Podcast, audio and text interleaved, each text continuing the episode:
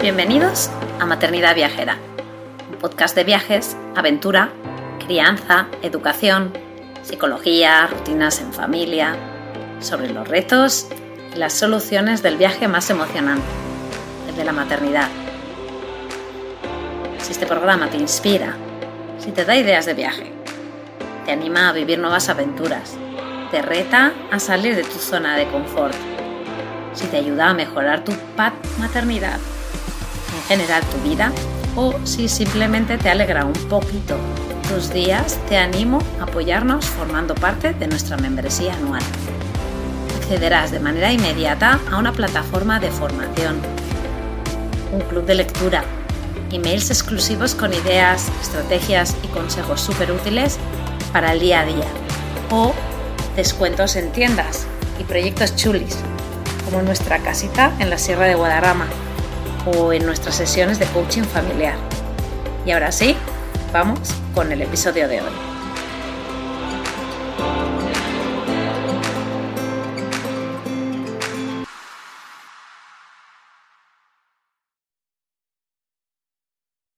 Hola, hola, bienvenidos a otro episodio de Maternidad Viajera.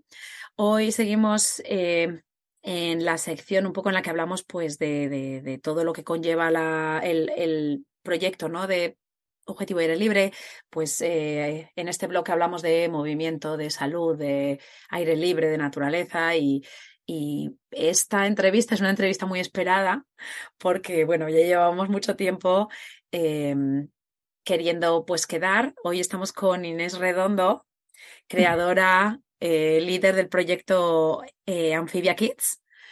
hola Inés. Muy buenas, Laura. Hola. Bueno, pues Inés, eh, nos conocimos eh, a nivel virtual siempre. Mm. Eh, fue ya casi pues un año y medio o algo así que, que, bueno, pues la verdad que nos encontramos en Instagram y fue como, como que qué guay lo que estás haciendo, ¿no?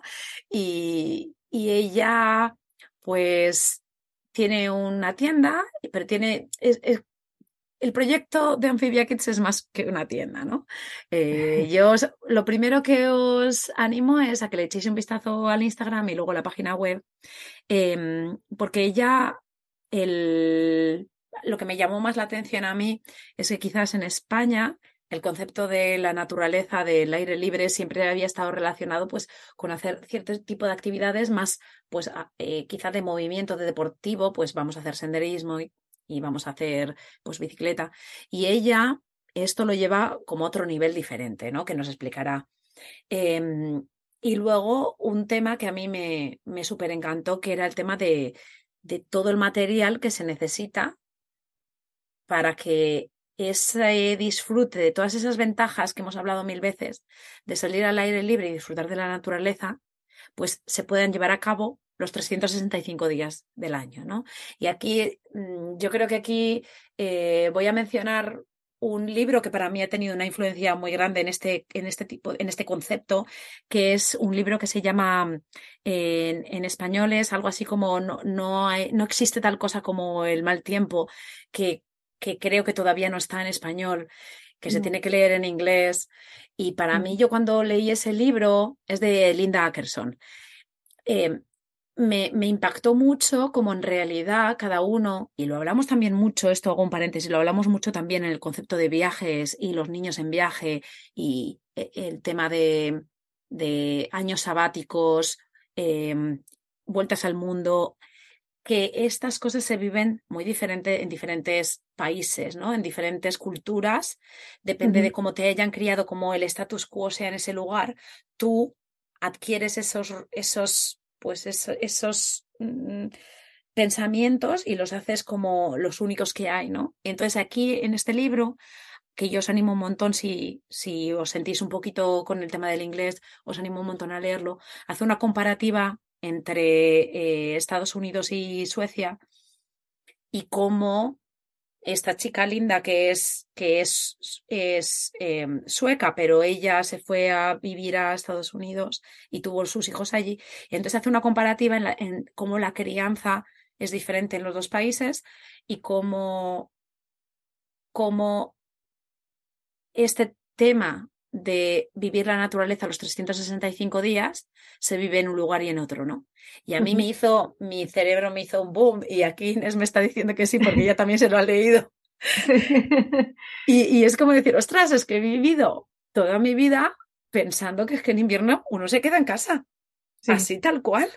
Y, y entonces, pues bueno, yo eso, os animo a, leer este libro si podéis, y, pero mm, por eso tenemos aquí a Inés hoy, ¿no? Pues para hablar un poquito de, de, esto, ¿no? Tener una conversación entre madres aquí eh, de, de, qué podemos hacer nosotros, de inspiraros a vosotras a, a cambiar ese chip, ¿no? Que a mí me costó un poco, pero ahora ya lo tengo totalmente cambiado y, y ese frío, quizá, ese miedo al frío que quizá yo tenía, pues que ya no lo tengo, ¿no? Y yo creo que es un poco, em, pues eh, hablamos de eso y hablamos de muchas cosas más, así que ya empezamos la entrevista después de esta larguísima introducción con Inés y así yo te voy a preguntar, Inés, lo primero que te pregunto es un poco cómo surgió tu proyecto, ¿no? O sea, cuál es tu historia un poco, que, que lo que te decía antes de la entrevista era que al final sabemos muy poco de Inés Redondo, ¿no? Eh, tenemos Amphibia Kids y todo lo guay que hacéis, pero no, no sabemos mucho de ti. Entonces me, gustaría, si, si te apetece, pues que explicaras un poquito cuál es tu, cómo llegaste a, a, a Amphibia Kids. Ajá. Pues em, eh, todo surgió, digamos que previo incluso a la maternidad y que también tiene un, un halo em, viajero. ¿Por qué? Porque eh, durante un tiempo, hace ya bastantes años, estuvimos viajando en Irlanda, por Irlanda mi pareja y yo, y estábamos haciendo una estancia de, de woofers, de estos voluntariados en granjas, y ahí pudimos contemplar otras formas de vida en familia. Es decir, eh, pudimos ver cómo había familias donde se vivía en el campo y, contemplábamos a veces escenas donde una niña pequeña de unos tres años estaba en la cocina con su familia y decía, me apetece irme fuera. Y yo, claro, yo estábamos en situaciones de estar en Irlanda lloviendo a cántaros o con todos unos barrizales fuera tremendos y lo que menos me esperaba era que una niña pequeña sola pudiera salirse fuera a jugar en ese momento, para mira como qué locura le digan que no. Y no, al contrario. dije, no, hombre, claro, entonces la, pusieron su ropa impermeable y la niña con total normalidad se fue fuera, ¿no? De esto que dices, además cuando una vez lo contemplas, al principio choca, tu, tu mente dice, no, no la van a dejar, eso no es un ambiente para que esté una niña pequeña.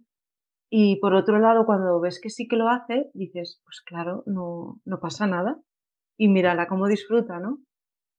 Eh, y luego, por otro lado, en ese ambiente de, voluntariado en granjas, pudimos también compartir momentos y estancias con, con personas de otros países escandinavos, por ejemplo, que lo mismo, hacían vida completamente normal cuando, cuando también llovía, ¿no? Decían, no, yo estoy haciendo un trabajo, estoy ahora trabajando en los bancales, se pone a llover y nosotros siempre nos íbamos para adentro, ¿no? Y había gente que no, cogía su chubasquero, su ropa y seguía haciendo las cosas de forma normal.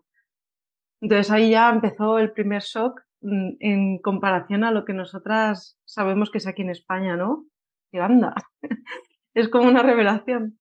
Sí, sí. El tema del viaje es ver cómo otras, otra gente en otro lugar, no tan lejano encima, no. Eh, ve las cosas de otra manera diferente.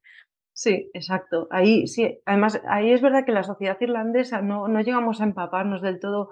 Estábamos en un ambiente bastante alternativo y la gente que venía era también muy alternativa. Eh, no digo que en la sociedad irlandesa también rehuyesen un poco de ese tema del tiempo, pero bueno, eh, gracias a tener ese ambiente un poquito alternativo también te ayuda a romper muchas, muchas barreras mentales, no muchos miedos.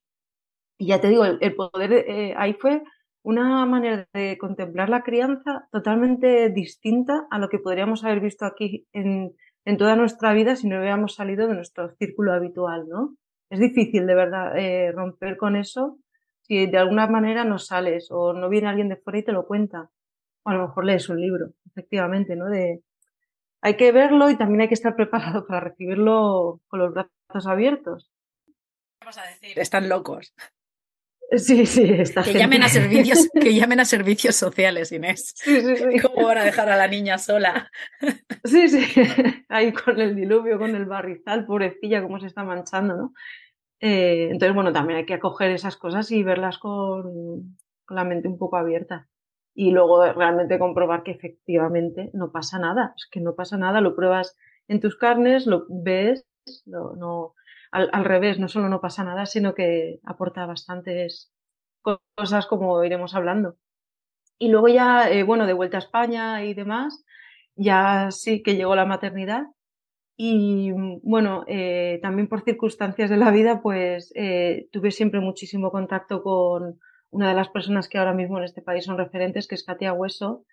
Y también antes, un poquito antes de ser madre, ella lo fue. Y, y bueno, ella también estaba en, en aras de, de, construir también, de, de lanzar un proyecto de educación al aire libre que también para mí eso fue rompedor.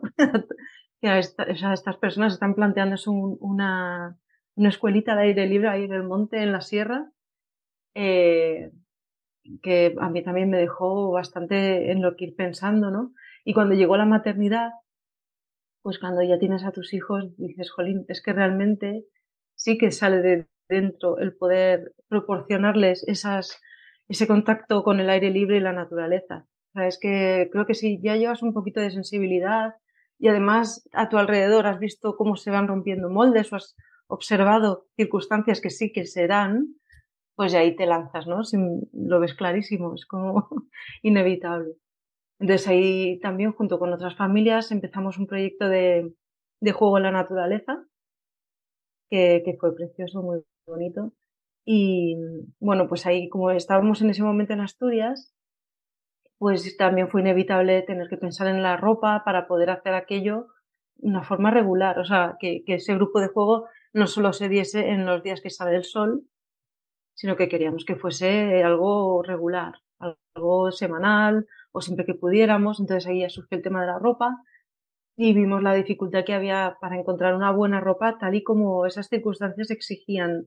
No valía el chubasquero de Mickey Mouse de la tiendecita de siempre, necesitábamos algo que, que pudiera suplir las exigencias de, de, estar ahí con lluvia de verdad, con un riachuelo, con mucho barro y que no tuviésemos que estar todo el rato yéndonos a casa porque se estaban mojando, estaban con frío, ¿no? Entonces ahí ya surgió el hecho de esto, Amphibia Kids nació junto con otra madre, con otra amiga, y en ese momento nos pusimos a indagar en lo de la ropa, oye, pues aquí no hay, y, y lanzamos a buscar esa ropa para empezar a traerla aquí. Y ahí ya una cosa lleva a la otra, a la otra, a la otra, y es lo que tú dices, esto ya no es solo queremos vender ropa impermeable, es que detrás hay todo un ideal, todo un movimiento de reivindicar un poco que esto se lleve a cabo. Sí, Así hecho, que el concepto este de, de, no hay tal cosa como el mal tiempo, ¿no? En, en inglés es there is no such thing as bad weather, only unsuitable clothing or only unprepared clothing o, o, o, algo así. Entonces, claro, es como, e, es que el problema no es el tiempo, el tiempo es así. No. Es sí. así y cada país tiene sus, sus, sus, cada zona en el mundo, ¿no? Tiene sus peculiaridades anuales, pero es lo que hay. El problema es que exactamente si vamos con un, con un poncho, pues con un poncho te va a servir para no estropearte el peinado. Pero si realmente. El coche al portal. Efectivamente, que está muy bien, oye, está fantástico. Sí, sí, sí. Pero si realmente queremos disfrutar del aire libre, aun cuando está lloviendo o hace frío, pues tú necesitas que eso sea realmente eh, bueno. Y además es que no, no tiene. El, el, concepto de bueno, pues no, no, tiene por qué ser, oh, es que es carísimo, impagable, eh, no. eh, la calidad es inmensamente mejor. O sea, es que al final, esto también lo hablábamos eh, con Laura de, de Mini Explorers y hablábamos mm. cómo al final, pues hay muchas estrategias en concepto de, de, de, de encontrar cosas que estén bien para que hablamos, hablábamos bastante de equipamiento, ¿no? Pero más de deporte, más pensando más en el deporte, pero que hay, hay alternativas a realmente comprarte lo más barato o lo que no, o ya no barato, sino en realmente hacer una investigación quizás de qué es lo que puede, eh, qué es lo que mejor me va a funcionar y, y, lanzarte a ello en vez de tener tres que se te estropeen o bueno, que, que hay muchas maneras de verlo, ¿no? Que no, sí. no realmente no, no por ser mejores, eh, pues... Eh, ropas o, complementos tienen que porque ser inalcanzables, ¿no? y, y allí, pues eso, tú, tú sabes más que nadie, yo creo. Sí, es que además lo que buscas es algo que sea suficientemente bueno. No, no necesitas eso, grandes inversiones, que, que, te cubra lo que necesitan, que es jugar. Otra cosa es el uso deportivo. El uso deportivo tiene otro tipo de exigencias.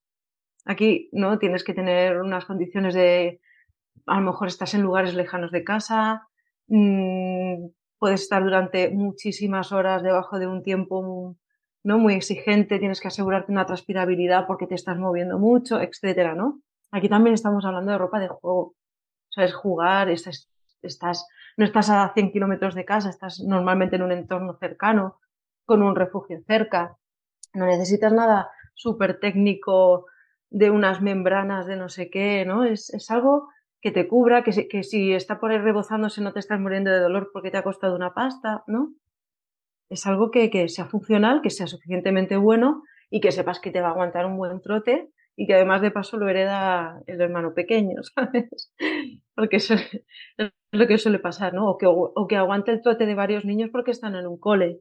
Ahí salen al patio y, bueno, pues es eso, ¿no? Es algo funcional, que sea suficientemente bueno, que no sea algo que, mm, que, que lo de la calidad, sí, pero es eso, que, que cubra esos mínimos imprescindibles. Está bien también, sí, dime. Desde el 2013, ¿no? Ha ido evolucionando hasta, hasta donde estáis ahora, ¿no? Porque, porque, claro, pues ya lleváis pues 10 añitos, ¿no? Casi.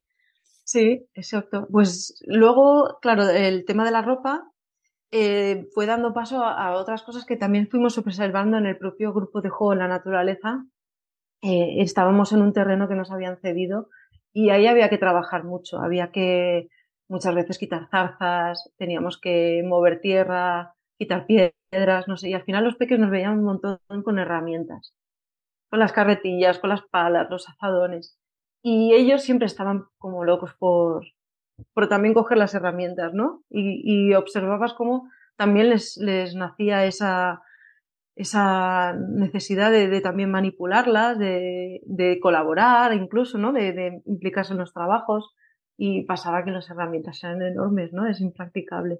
Sobre todo estas herramientas de trabajo de campo, pues no, no les podías dejar una pala porque es que al final...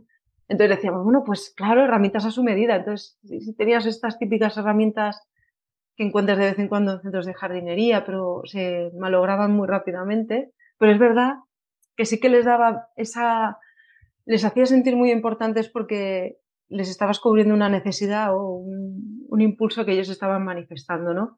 Entonces ves como al aire libre también van queriendo ellos también participar, manipular e incluso elaborar sus propios materiales, eh, modificar, digamos, en una forma respetuosa el entorno, ¿no? Entonces, bueno, el, el tema de, de, enterarse que hay herramientas a su medida y demás fue una cosa de decir, bueno, esto, esto forma parte de, de todo, ¿no? Es una, una, especie de paso necesario. Entonces, de ahí pasas a. Entonces empezamos el tema de las herramientas, luego pasamos al tema del movimiento, que sabes muy bien que es, que es algo que también les llama fuertemente cuando están al aire libre, ¿no?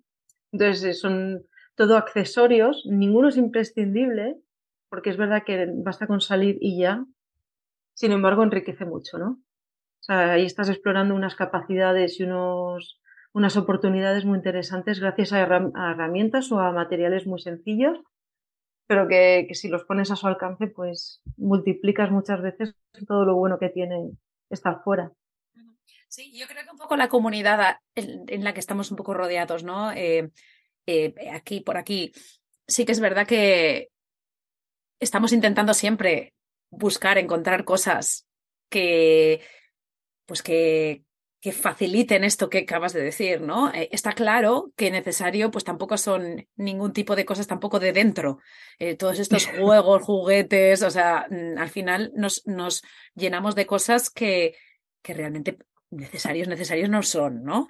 Eh, hablamos en, en, la segunda temporada eh, de, con Rubén de Movimientos Alimento, que lo menciono mucho, porque él también hablaba de qué cositas podemos añadir dentro de la casa como para mm, pues, pues facilitar esto que estás diciendo, ¿no? Ese movimiento o ese, esas necesidades, cubrirlas, pero nosotros les damos un poquito ese, pues, pues esas herramientas pequeñitas que con eso los niños pueden hacer maravillas, ¿no? Y eso es lo que estamos, ¿no? Al final es, es, es, yo lo veo, Inés, como es como maternidad de, ya no sé si decirlo de, de ricos o de primer mundo o lo que sea. O sea, me refiero, claro, nos estamos preocupando ya de otro nivel, ¿no?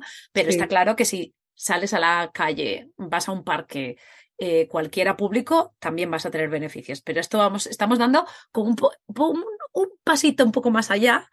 Eh, un poquito más allá y, y que, que, que, insisto un poco en el tema económico, que con un poquito o quitando de un poquito de otra cosa, que igual tampoco no es necesaria, pues os damos ideas ahora como para que podáis, eh, pues eso, ver, ver sobre todo el año entero de otra manera diferente y ver las posibilidades de juego eh, o de jugar al aire libre eh, de otra manera también, ¿no? Entonces, si quieres, Inés, pues ahora lo que podemos hacer es primero hablamos un poco de materiales y de ropa, o mejor dicho, ropa y accesorios em, de las estaciones un poco del año o de las diferentes situaciones más complicadas que nos podemos encontrar.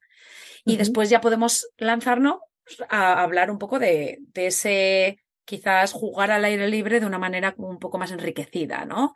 Em, del que tú, pues eso, dominas un montón. Así, si quieres, empezamos por ese tema que yo creo que es el que más miedo nos da.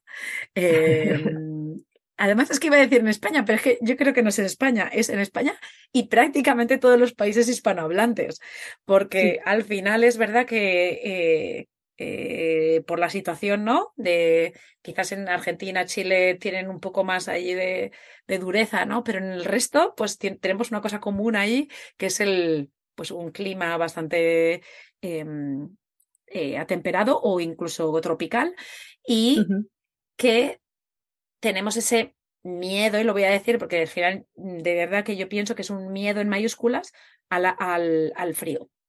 Sí miedo, miedo de, de enfermar, miedo de, de que no, de que yo que sé, de que no lo que nos pueda pasar en el hipotermia. Hipotermia, sí, sí. El, el, frostbite que le llaman aquí es como, sí, entonces em, empezamos por el frío, por el invierno, por el, por la nieve, por temperaturas bajas, eh, por viento.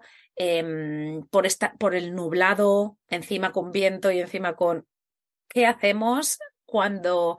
Em, ¿qué, nos propones, no? ¿Qué nos propones? ¿Qué estrategias eh, como madres, padres podemos, eh, pues eso, inspirarnos para poder pasar a la acción, ¿no?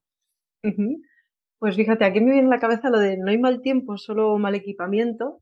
Y yo creo que hay que pasar de ahí a no hay mal tiempo, solo mm, creencias inadecuadas.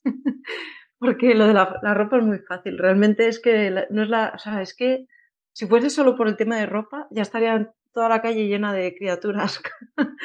lo, que, lo que tenemos que trabajar primero, yo creo que es la mentalidad.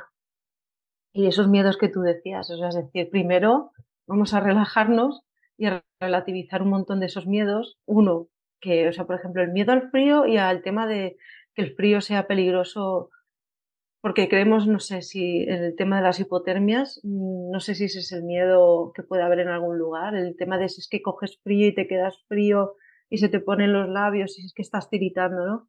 El cuerpo es extraordinario para lidiar con situaciones. Estamos hablando de, por lo que tú has dicho, estamos en climas atemperados, o sea, no estamos en, en la estepa rusa, no estamos en, en lugares extremos. Estamos en un sitio donde a lo mejor nos ponemos a algunos gradillos bajo cero a veces, poco más, ¿no?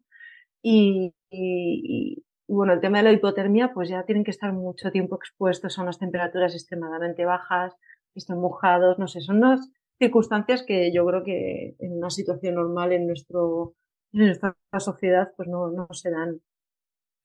Y, se sabe que incluso estando expuestos al frío un rato, ¿no? Lo típico que están por ahí correteando, se quitan el abrigo y tú estás con un frío pelón y te, ay madre, ¿no? Se va a quedar y se sabe que tampoco eso es peligroso. Eso sería peligroso si estuviesen así durante muchísimas horas, ¿no? pero un rato de tres carreras por ahí por la calle no pasa nada. Incluso cada vez se sabe más que eso fortalece muchísimo el cuerpo, fortalece el sistema inmune, hace que aguante mucho mejor situaciones, ¿no? la que se habla la famosa resiliencia, ¿no?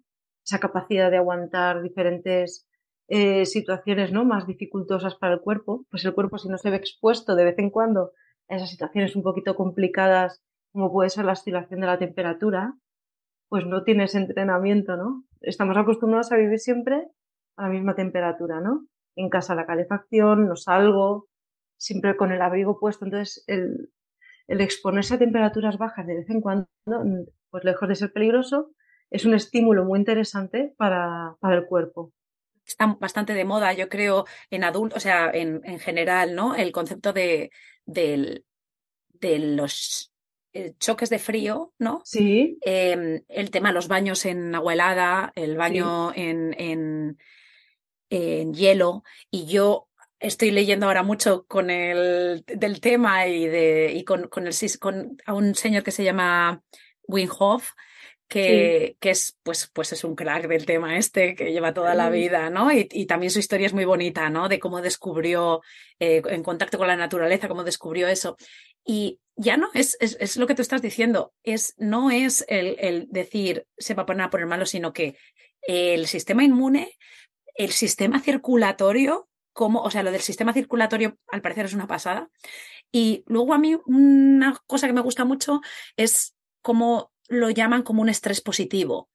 Uh -huh. Es, siempre pensamos en el estrés como algo negativo, pero el cuerpo necesita estrés también para mejorar, ¿no? Para evolucionar. Sí. Y uno de ellos, por ejemplo, es el deporte. Siempre se ha dicho que cuando tú pones el cuerpo en, en, en o sea, deporte, el movimiento, el ejercicio físico, sí. eh, y otro de ellos, por ejemplo, es el tema de, de, la exposición al frío. Otro, por ejemplo, es el ayuno, ¿no? Cuando, uh -huh. cuando ayunas también expones a tu cuerpo a un estrés, pero eso no quiere decir que sea un estrés negativo. Es como todo. O sea, claro, si tú haces ayuno porque no tienes comida, es uno. Si tú haces un ayuno voluntario, es otra cosa. Lo mismo. Si tú estás expuesto al frío porque no tienes ropa, eso, mm, eso es horrible. Pero si tú voluntariamente te expones al frío, eso tiene muchísimos mmm, beneficios. Incluso hablan de 30 segundos en la ducha o incluso sí. mojarte la cara y las manos con agua fría durante el día. Entonces, eh, es un poco eh, tumbar esa creencia de sí. que la exposición al frío. Y luego yo quizás aquí voy a, voy a hacer un añadido uh -huh. al, al tema este de lo de cuando a los niños se les abriga, sobre todo cuando están en el carro, es, eso es cuando yo lo veo ya totalmente abrigados, o sea, tapados, todo encima y, y, incluso en interiores, porque el niño tiene que estar abrigado. Y ahí un poco, mm. pues hablar también de, de que al final nosotros tenemos una temperatura corporal y nosotros, cada persona, lo hemos visto, que sentimos el calor y el frío de maneras diferentes. Entonces, sí, sí, sí si el niño tiene calor y estamos hablando ya cuando voluntariamente él puede decir que quiere quitarse la chaqueta, estamos hablando pues ya que pues dos añitos y pico, tres añitos que ya ellos ya pueden verbalizar que se quieren quitar la chaqueta, yo animo a que si el niño te está diciendo que tiene calor, aunque haga frío fuera, dejarle, porque al final su temperatura, su, termo, su termostato solo lo sabe él.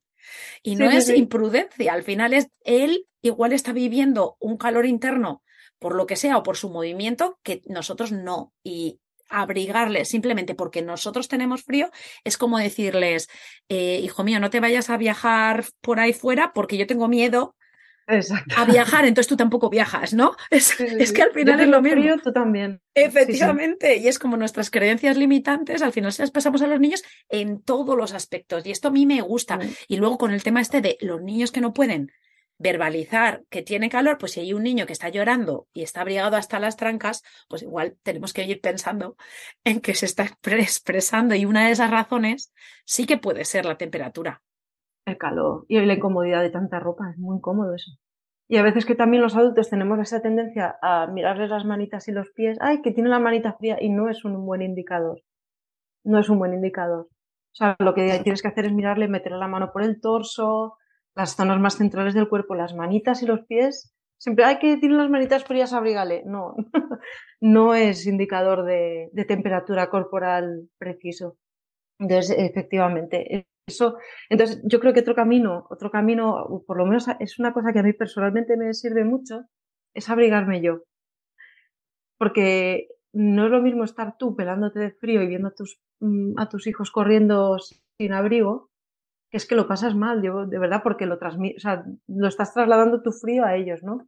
Pero si yo estoy bien, calentita, si estoy confortable, yo, para mí, ¿eh? es una cosa muy personal, se lo traslado menos. No, no, no tengo frío, entonces no, no pienso que ellos lo tengan, ¿no? Es una cosa totalmente mental. Pero, muy buena estrategia, me gusta. Sí, yo animo siempre mucho, mucho, mucho a las personas adultas que cuando salgan, o sea, que no se centren tantísimo, que está bien en, las capas de abrigo de los peques, piensa en ti. O sea, es decir, no me salgas con esos zapatos o no me salgas si siempre tienes malestar en las orejas, ponte un gorro, ¿no? Ponte bien, bien, bien, muy bien. Y si estás en el banco, no estás en el banco. Y si estás en el banco, llévate una manta y sin vergüenza, vamos. O sea, ya está. Y yo creo que esa comodidad, eso es la, mentalidad. Y luego la otra creencia bastante frecuente es que con el frío nos ponemos malos, enfermamos. Es que salí el otro día y volví y ya dolor de garganta. Es que van descalzos y dolor de garganta y se empiezan a toser. Pero no es cierto, o sea, el frío en sí mismo no, ya lo Y además es que es una cosa que, jolín, acabamos de salir de una pandemia donde hemos, todos hemos sabido qué medidas hay que tomar para evitar contagios y qué casualidad que una medida que siempre se valoraba era abrir ventanas, que corra el aire, estar fuera. ¿Por qué? ¿Qué pasa fuera? Porque la transmisión de virus, que al final son los que sí que provocan las enfermedades, los patógenos, esos sí que son los que me dan la tos, la faringitis, eh, las placas, el no sé qué. Entonces, eh, no es el frío, son los patógenos y curiosamente donde más cogemos los patógenos son cuando nos metemos dentro. Entonces, ¿qué pasa? En invierno es como que la, correlación no implica causalidad, ¿no? Que, haya más enfermedades en invierno no significa que el frío sea la causa, sino que en invierno ah, es cuando estos, este tipo de patógenos, sobre todo los de enfermedades respiratorias, son más frecuentes. Ya directamente parece que se relacione, ¿no? Pero no, no es por eso. No es el frío en sí mismo, son los patógenos y encima, ¿qué pasa? Que con el frío nos tendemos a meter más en interiores que es donde sobre todo se producen esos contagios. No pensamos se ha contagiado cuando fui al supermercado o se ha contagiado en el cole, en, el, en clase. Pensamos que se ha puesto mala cuando salió el otro día sin abrigo, ¿sabes? Entonces ahí es cuando empezamos a relacionar de forma errónea eh, circunstancias de frío con enfermedad. En, invierno pasa también que las protecciones nasales, ¿no? que son como una primera barrera, eh, también son más ineficientes, entran con más facilidad. O sea, es un acúmulo de circunstancias, pero que al final no, eh, no es porque el frío, es que tú ese patógeno, lo que tú dices, ya lo tenías, lo está incubando, no es como, como he salido ahora, ahora me meto y ya he cogido, ya estoy. ya estoy ya con la garganta, ¿no? No, eso ya venía, ya saber de, de, cuándo, ¿no? Y, y es eso lo que tú dices, el sistema inmune ya lo tenemos un poco baguete porque no lo hemos estado eh, eh, sometiendo a, situaciones donde tiene que, trabajar bien, ¿no? Eh, ese estrés buscado, ¿no? Esos pequeños estreses, microestrés, digamos. Bueno, es un poco todo, un círculo que se retroalimenta, ¿no? Sí, y entonces aquí, pues eso, o romper otra vez el tema. Yo creo que la explicación, siendo que ni Inés ni yo somos doctoras, ni nada de del sistema ni expertas en epidemiología. Ni... Efectivamente, o sea, aquí esto es una conversación. Em, pero, pero yo creo que ha quedado claro, tanto lo uno como lo otro, ¿no? Eh, estas son las creencias del frío y yo creo que hay que derrumbarlas, ¿no? Espero que eh, nosotros esperemos que con esta, con esta, eh, con estos minutos de conversación ya se os abra un poco la cabeza, ¿no? el cerebro con otra visión, ¿no? Sí. Sí, sí, sí. Por un lado, la bondad de salir fuera para el sistema inmune y por otro lado, no tener miedo, que es precisamente estando tanto tiempo en lugares cerrados donde es más, hay más papeletas de enfermar. O sea, más tiempo fuera trae muchas ventajas.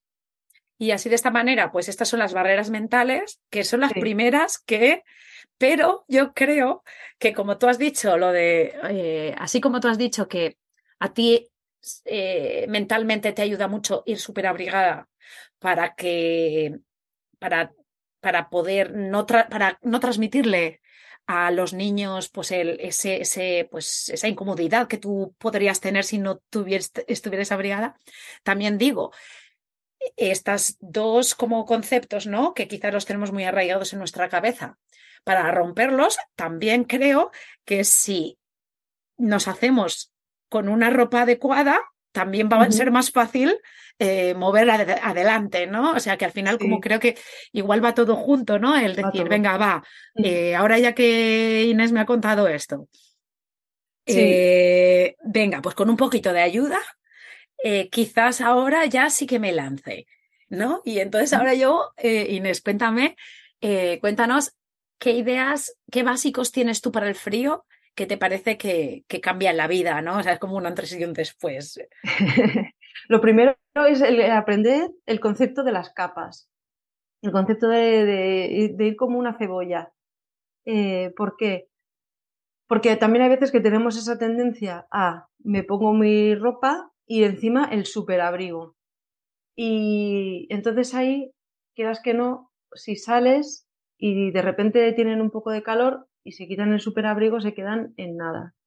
Tienen que elegir entre muy abrigados o, nada abrigados, ¿no?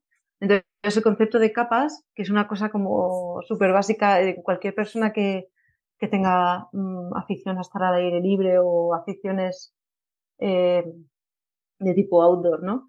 Es el, poder tener varias capas puestas eh, para que tú puedas en cada momento, en cada situación modular si te quitas más o te quitas menos, pero no tener que elegir entre me acaloro o me hielo de frío. Entonces, eh, las capas serían, en primer lugar, una ropa interior térmica, son capas finas, sobre todo que sean capas finas, mm, que no te supongan estar eh, con mucha incomodidad de ropa, ¿no? Que puedan, sobre todo a los peques, estoy hablando sobre todo de peques, que les permitan movilidad, ¿no?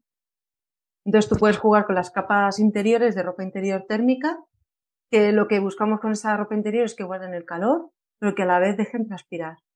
Es decir, eh, guardan el calor corporal, que es muy importante guardarlo, y si hay un exceso de calor o está transpirando el cuerpecito, pues lo dejen salir, porque si, si no dejan salir ese, ese calor corporal, que es como, como te diría, como si saliese aire caliente, se condensa y se puede humedecer, ¿vale?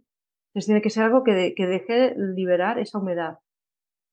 Entonces por eso es muy interesante la lana merino, hay mucho interior ¿no? de, de lana o, o, sintéticos de tipo poliéster. Y lo que se desaconseja más es llevar algodón, porque el algodón sí que se empapa muy rápido y luego es muy incómodo porque si luego baja la temperatura otra vez o su cuerpo disminuye un poco la temperatura, eso se queda frío. Entonces tienes un, una ropa interior húmeda y fría, que eso no, es aconsejable. Y luego tienes la capa intermedia donde van a ir más capas que van a ir a guardar el calor y a proteger ya poco a poco del frío exterior, que ahí es donde puedes poner eh, jersey, sudadera, el forro polar. Son todo capinas que son muy finitas, pero que son muy eficientes. El forro polar, por ejemplo, ayuda un montón. Aquí las, las fibras sintéticas están cada vez más, más logradas para proporcionar ese confort con, poca, con poco grosor, ¿no? Y luego ya por fuera pondrías lo que te va a proteger de los elementos externos, como es el agua, el viento, la nieve, ¿vale? Entonces, eh, por dentro volamos por el calor corporal y hacia afuera protegemos de los elementos. Entonces aquí sí que te puedes poner material cortavientos, impermeable, y también tampoco tiene por qué ser capas muy gruesas. Hay, hay chaquetas que son cortavientos incluso o impermeables que tienen cortaviento, que incluso sin que esté lloviendo te ayuda a guardar un montón el calor, porque lo de que te atraviese el viento también da mucha sensación de frío. Entonces es muy, muy interesante. Entonces esos serían los básicos del frío. Entonces, que salimos a primera hora de la mañana y hace mucho frío, pues lleva todas las capas puestas. Que de repente durante el día sube la temperatura y ya te empieza a sobrar. Bueno, pues puedes quitarte alguna. Ya no tienes que estar, ¿no? pensando en si me quito el abrigo, si me quito el abrigo me quedo aquí congelada. Está muy bien. Lo de las capas es como el básico, el concepto básico. Creo que lo de la lana merino es una cosa que es, no es nada español. Es un concepto, o sea, lo de la lana en general, que las abuelas utilizaban la lana, eso es de siempre. Pero el concepto de la lana merino y la, y la ropa interior de lana merino es algo que luego yo he visto yo en muchos países y, en España lo he visto muy poquito. Eh, pero claro, son, son lanas porque asusta mucho. Digo, ¿cómo me voy a poner una ropa interior de lana? Y eso me pica o lo que sea. Pero eh, yo os, animo también a que toquéis cualquier mm, en alguna tienda, ¿no? Que vayáis a alguna tienda que sepáis que tenga y lo toquéis y veáis de lo que estamos hablando, ¿no? Porque yo creo que yo la primera vez que lo escuché dije, lana, ¿sabes? A mí la lana no me entraba dentro de mi, de mi plan. Sí, ¿no? Imaginas algo gordo, ¿no? Sí, sí, sí, sí, sí.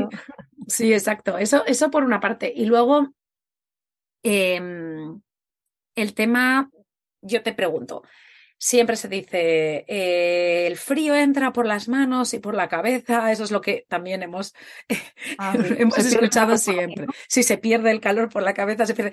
Em, ¿Qué nos dices un poco con respecto al tema guantes, tema gorro?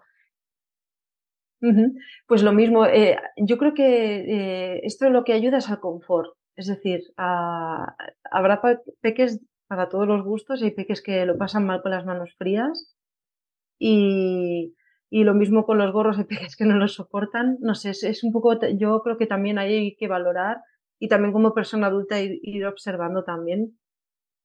Pero también ahí podríamos trabajar con capas lo mismo. Los pies yo creo que siempre es muy interesante eh, abrigarlos bien, sobre todo bueno, en, la, en el tipo de ropa que estamos manejando ¿no? en anfibia, lo que más usa son botas de agua y normalmente no son muy cálidas, no son muy cálidas. Entonces aquí sí que jugamos con plantillas de lana, con patucos de fieltro, todo eso que ayude a mantener el calor de los pies. ¿Vale? Eso, eso va eso muy enfocado al confort del niño y de la niña, ¿no? Que estén cómodos, que, que no estén pasándolo mal, porque es verdad que aunque no sea peligroso, pero sí que muchas veces es muy incómodo. No te dejan jugar a gusto, no te dejan. Y las manitas lo mismo, las manos muy frías, pues a veces causan un disconfort que no te ayudan a disfrutar del momento. En cambio, hay peques que no les importa, que te dicen que te las pongas tú las manoplas. Bueno, depende de un poco de dónde estés, ¿no? Si no es lo mismo estar en la nieve que estar el rato jugando en la calle. También valorar esas situaciones, ¿no? Pero sobre todo es observar eh, cambios de color en la piel y demás. Y lo de la cabeza, pues yo creo que es lo mismo. Es, eh, por un lado, el sentido común por otro lado, de que te vaya diciendo el peque la peque y en qué circunstancia estás.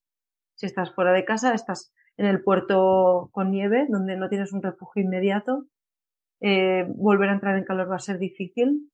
Entonces, bueno, valorar todo, todo esto. Pero lo mismo, podemos funcionar con capas, podemos impermeabilizar cabeza, podemos impermeabilizar manos y por dentro poner una capa de lana o un guante polar, lo mismo me gusta mucho que, hayas comentado lo de la personalización, ¿no? Como todo, ¿no? Pero es que, es que esto que estamos hablando de lo de nuestro termostato interno, ¿no? O sea, tú tienes que, eh, tú como cuidador necesitas observar a tu, al niño y ver cuáles son sus preferencias, ¿no? O sea, esto de lo de llevar gorro, no, pues yo sé que es que mis hijos no llevan gorro nunca, eh, pero mm. sin embargo les viene muy bien una capucha, les, encanta una capucha que esté mullidita. Sin embargo, el concepto del gorro no lo aguantan. Pues ya está, pues yo ya sé que cuando voy a tengo que comprar algo nuevo, pues eso para mí es una cosa importante porque sé que les da mucho confort a ellos. Em, el tema de los guantes, pues hay uno que tiene más preferencia por guante más de, de tipo más eh, de punto, y sin embargo a la otra le gusta más como más que sea como esa, esa más de como suavito, ¿no? Pues cada uno de, de repente pues te pueden surgir diferentes necesidades con los mismos niños. Eh, a mis hijos les encantan las bragas ah, del cuello, les encantan y tienen una que son más finitas, de, esta finita finita, y hay otra que Efectivamente. Y hay otra que, que, son como más gordita, que tiene ahí como un poco más de tal. Pues esos les encantan. Hay veces que incluso van en manga corta y les gusta tener el cuello tapadito. Pues sí, me encanta eso, el, concepto de personalizar, de que nosotros somos los que tenemos los niños y sabemos que si hay. Eh, esto es como, como lo de lo de mi hijo tiene que tener unos pantalones tipo jeans, ¿no? Unos tejanos, ¿no? De toda la vida.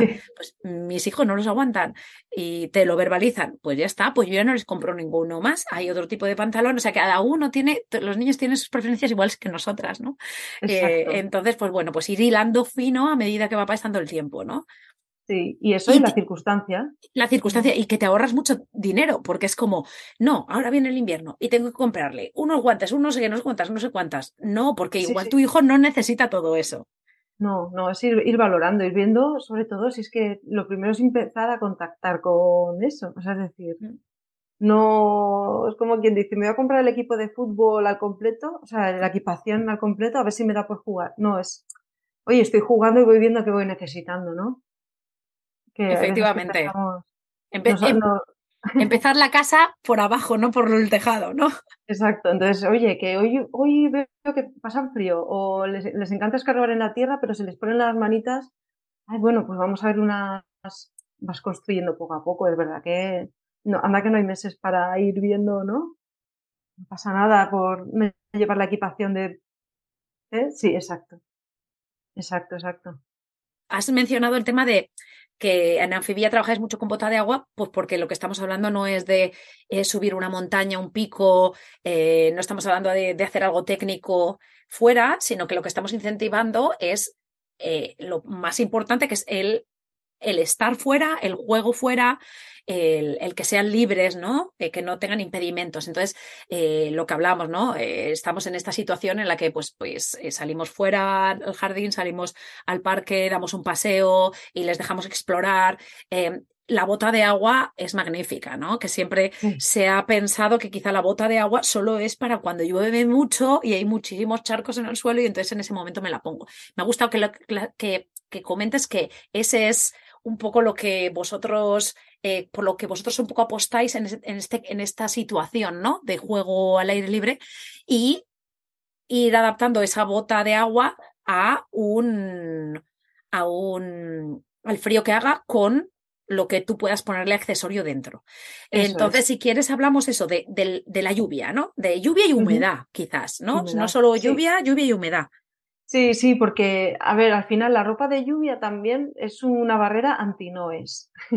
es decir, con eso los peques, eh, ya imagínate que sí, estamos muy bien con el juego fuera, pero si vemos que nuestro peque se está calando o se va a mojar o, bueno, nunca nos gusta, ¿no? A, a las personas adultas en general, a no ser que estés al lado de casa o tengas ropa de repuesto, pues intentas evitar que se mojen, que se ensucien y demás. Entonces, esto es la ropa anti-noes porque una vez pones esa ropa, ya sientes esa tranquilidad de, bueno, que se reboce, que salte en el charco, que haga que le dé la gana, que sé que, que va a estar bien, ¿no? Entonces esa es una manera de poder salir fuera, poder aprovechar la circunstancia lluvia, que es una cosa que enriquece, menos que eh, en vez de ser una, una, una, circunstancia de la que huir, empezar a verla como una circunstancia que enriquece el entorno y que le da otro, otro significado, le da otras posibilidades y, poder explotarlas al máximo a, base, pues a costa de, poder equiparse bien con ropa impermeable. Porque es verdad que la, bota de agua es el básico, o sea, es el imprescindible para que los pies no se les empapen al primer charco, ¿no? O a la primera hierba húmeda o, o, lo que sea, sino que ya si quieres ir un poco más allá, la bota deja de ser suficiente, porque es verdad, tú lo habrás visto que saltas en el charco y, y el pantalón ya se te empaja, ¿no? Se te ha, salpicado entero y demás. Entonces, lo idóneo es por lo menos poner un pantalón o un peto, además de la bota. De esa manera, pues ya sí que pueden estar, sentarse, pueden arrodillarse, pueden saltar en charcos, están totalmente cubiertos. Y ahí ya no solo no van a tener noes, sino que van a poder estar muchísimo más tiempo disfrutando de ello. No vas a tener que cortarlo en algún momento porque decir, bueno, ya está, hasta aquí de agua, vámonos ya, ¿no? Le puedes dejar mucho más tiempo y con muchísima tranquilidad. ¿Y por qué apostáis? ¿Por, una, por un peto o un, o, una, un pantalón que sea cubre otro pantalón? ¿O un pantalón que sea ya propiamente de eso y te tengas que y el niño se tenga que quitar el pantalón? Mm, nosotros lo que tenemos siempre es, es ropa para poner encima de tu ropa. Te la pones, juegas, eh, te vas a marchar, te la quitas y ya estás con la ropa de siempre, ¿no? Esa es la, la idea. No es, no es un vestuario en sí mismo, sino más es una capa exterior para el agua. Entonces está, está muy bien, son prendas siempre muy grandonas, precisamente para que tengan espacio para debajo la ropa que lleve el peque. Entonces ya no tienes más que ponérselo y, ya está, ¿no? No tienes que hacer todo un cambio de ropa y luego quitar y luego poner. Es, es como una funda, digamos. Y eso es un poco también del frío de, del libro del que hablaba al principio, ¿no? De, de yo no, no, he estado nunca en ningún país escandinavo, ¿no? Eh, y me encantaría estar allí en un invierno, pero del plan estar allí, ver allí en las escuelas eso que, que yo estaba leyendo yo allí, ¿no? Pero em, bueno, y también pasa aquí en, en, Estados Unidos, en el norte de, de, de Estados Unidos, en, en, Canadá, en Alaska, el, el, aquí se vive mucho, en, en todos estos países que he mencionado, se vive mucho también en, en casas, ¿no? Y el concepto que tener ahí un intermedio, un espacio intermedio entre la casa y el exterior, y ahí se deja todo, ¿no? Y eso es, es fantástico. Y, y, y, claro, pues hablamos, hablamos un poco de, de, de que de que no haya, de quitar barreras, ¿no? De quitar barreras de, eh, ponerlo fácil y decir, ostras, si el niño, además, como es grande, lo que tú dices, ¿no? Un peto grande, la bota normalmente de agua va bastante fácil para meter. Si el niño incluso él puede hacerlo desde pequeñito, ostras, pues da una independencia que yo pienso también un poco en la niña que has mencionado eh, irlandesa de tres años que quería salir fuera, pues para ella es salgo y en ese descansillo me pongo lo que me permite eh, estar fuera tranquilamente jugando y explorando.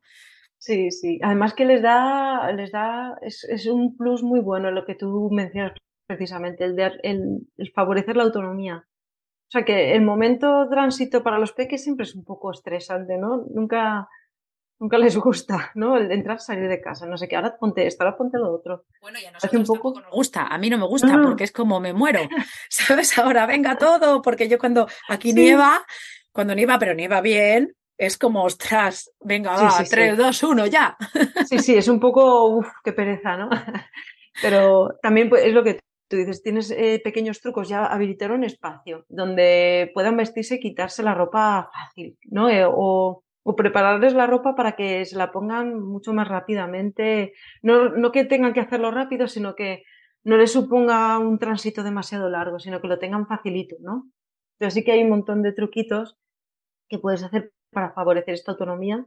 Y me acuerdo que en un, para un post en el blog hablé mucho con, con una profe que está ahí en, en Noruega, que se llama Miriam, y, en sus, ella donde ha estado de maestra, pues esto es el pan de cada día. O sea, es que salen todos los días, van al bosque y el tema de la ropa impermeable es una cosa más, ¿no? Y, y, comparábamos un poco porque aquí en las escuelas eso no, no se da o porque no ni siquiera piensan en hacerlo porque piensan que es, que es un rollo, que es un lío, que es un estrés, que claro, es que tanto tiempo. En cambio, ya lo enfocaba como no.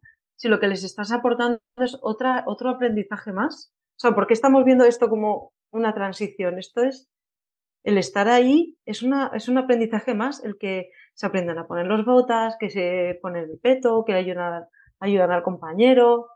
En fin, es, es otra cosa más de la vida misma, ¿no? el, lo que se dice tanto en Montessori vida práctica, pues ahí tienes una más. Y, aquí sí que es verdad que en, Galicia, por ejemplo, sí que hay una, una escuelita infantil que sí que lo están haciendo con peques de tres añitos, cuatro, muy pequeñitos, y es un ritual más de su día a día. Entonces no lo ven como algo molesto, ni las acompañantes, ni las familias, sino que lo están viendo una cosa que enriquece que les lleva mucho tiempo, que les mm, roba media hora más, bueno, pero es que es, es aporta, no es un tiempo robado, es un, tiempo ganado de aprendizaje, ¿no? En el tema este de la educación o de las escuelas tradicionales, cada vez eh, se hace menos lugar en el que este, se esté contacto con la tierra. O sea, al final yo mm, vengo de la escuela donde yo estaba, que era una escuela nueva, eh, digo en, Madrid, eh, era nueva y era todo mm, asfalto o, o, baldosa.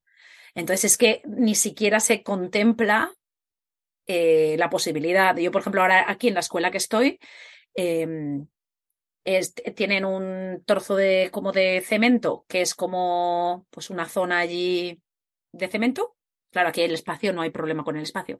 Y luego es un campo.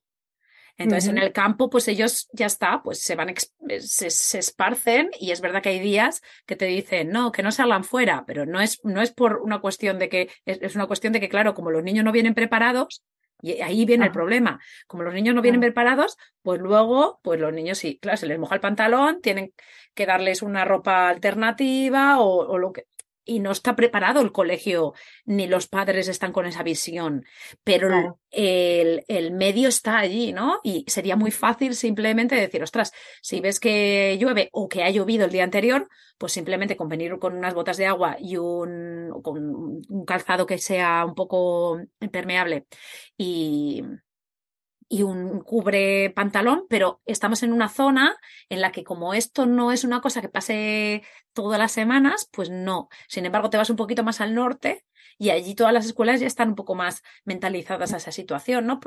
Porque en nieve o no nieve se va a la escuela y entonces hay que seguir para adelante, ¿no? Em, y, sí, yo veo que sí, que aquí en España, o sea, que en España las, lo de las escuelas cada vez menos, ¿no? Cada vez que se evita más que haya un contacto para que, pues incluso para que no se ensucie el suelo, o sea, al final yo no sé qué razones hay, pero que no se crean espacios para que el niño interactúe con, con la arena, sin ni si que sea, ni en la tierra, ¿no? Sí, sí. Curiosamente pasa aquí un poco como allí, que en, el norte ya sé que se están rompiendo más esas barreras, incluso en la educación pública, ¿eh? Increíble, pero es ahí donde, donde también lo ves, no solo en la educación alternativa, afortunadamente, ¿no? Que, que es muy interesante porque lo, lo que realmente mola es que está al alcance de todos, ¿no? En la escuela pública, precisamente, ¿no? Exacto un montón de niños y niñas no tienen esa opción de salir a la naturaleza por sus circunstancias, pues que viven en el entorno urbano, porque el padre o la madre no, no, pueden proporcionar eso por trabajo, qué sé yo, mil cosas, ¿no? En cambio, la escuela es un medio, es un lugar magnífico para, para poder dar ese, esa oportunidad, ¿no? sí, para igualar, para igualar, para, dar, exacto.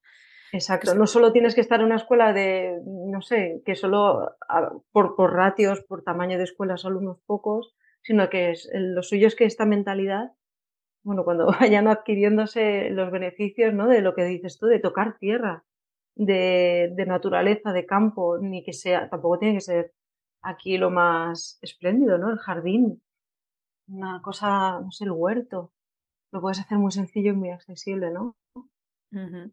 Sí, incluso yo para lo, que has dicho también de tú abrigar, te lo vuelvo a mencionar, pero también el que nosotros también nos, nos compremos unas botas de agua Sí. Tampoco no hace falta que sea nada caro, ¿no? Pero, pero mm, eh, eh, yo he encontrado una gran diferencia, ¿no? El, el, ver que tú eres libre también, que vas caminando y no te tienes que mirar, ay, es que el zapato o la zapatilla o no sé qué. No, tú caminas y ya vas y cuando tú no tienes esa barrera, pues, o sea, no, no tienes el problema, pues tú también sientes que, que ellos también eh, experimentan de una manera mejor, ¿no?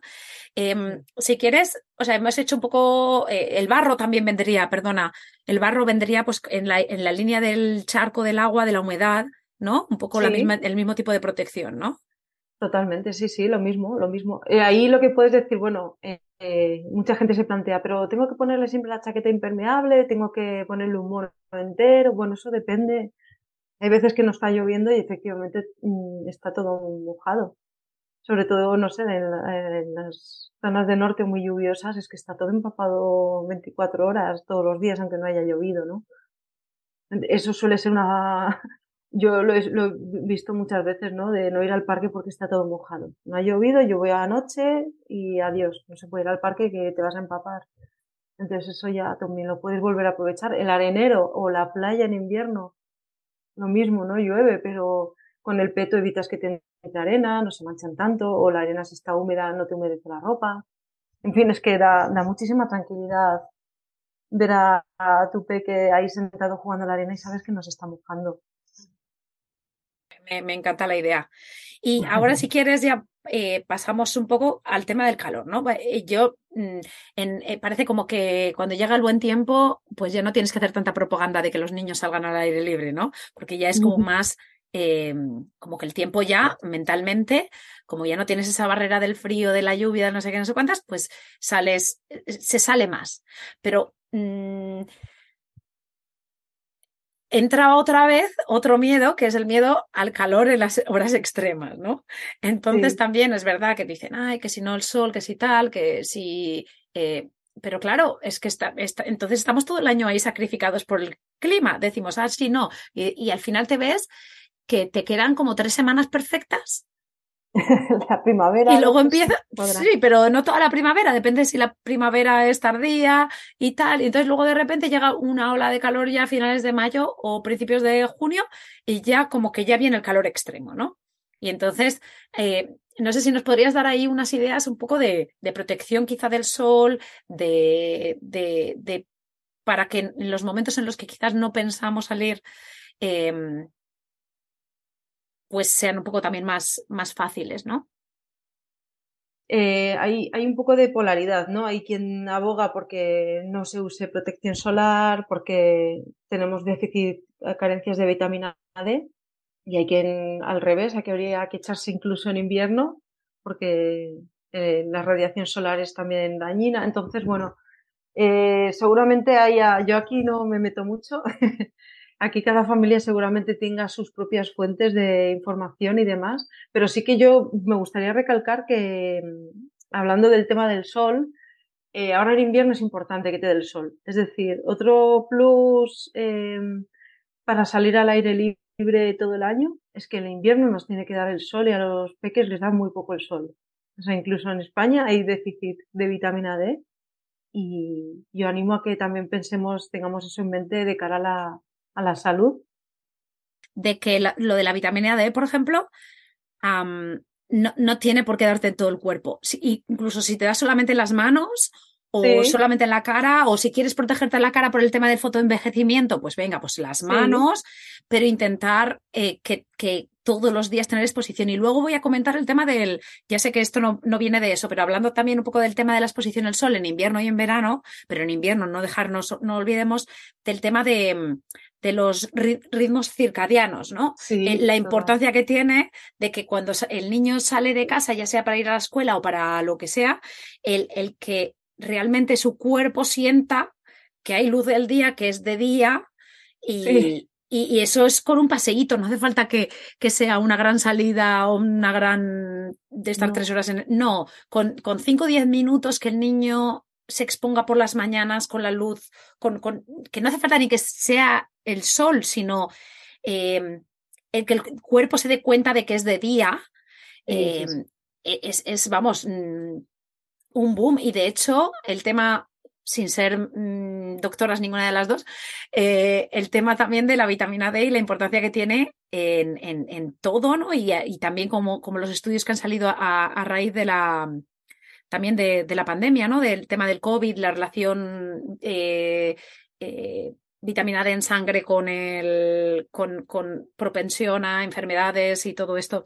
En fin, no, no, nos metemos más allá, pero el sol en invierno y en verano, y que en, en verano, pues, pues sentido común, lo que tú has dicho. Al final eh, es sentido común. ¿Que te tiene que dar el sol? Sí, pues un poquito en las primeras horas del día, las últimas horas del día, eh, que eso no impida que salgas al aire libre, porque también puedes ir a la piscina o a la playa y llevarte tu sombrilla y estar eh, cubierto. Ahora, pues las camisetas de, protección son asequibles, eh, los bañadores, el, los, los, gorros, los sombreros, pero también las gorras con cubre cuellos, el también permitir que, oye, que los niños también puedan estar mojados todo el tiempo eh, porque eso es lo que permite un poco el, verano, que es tan fantástico, ¿no? Estar eh, mojado, secarse y tal, simplemente pues tener en cuenta.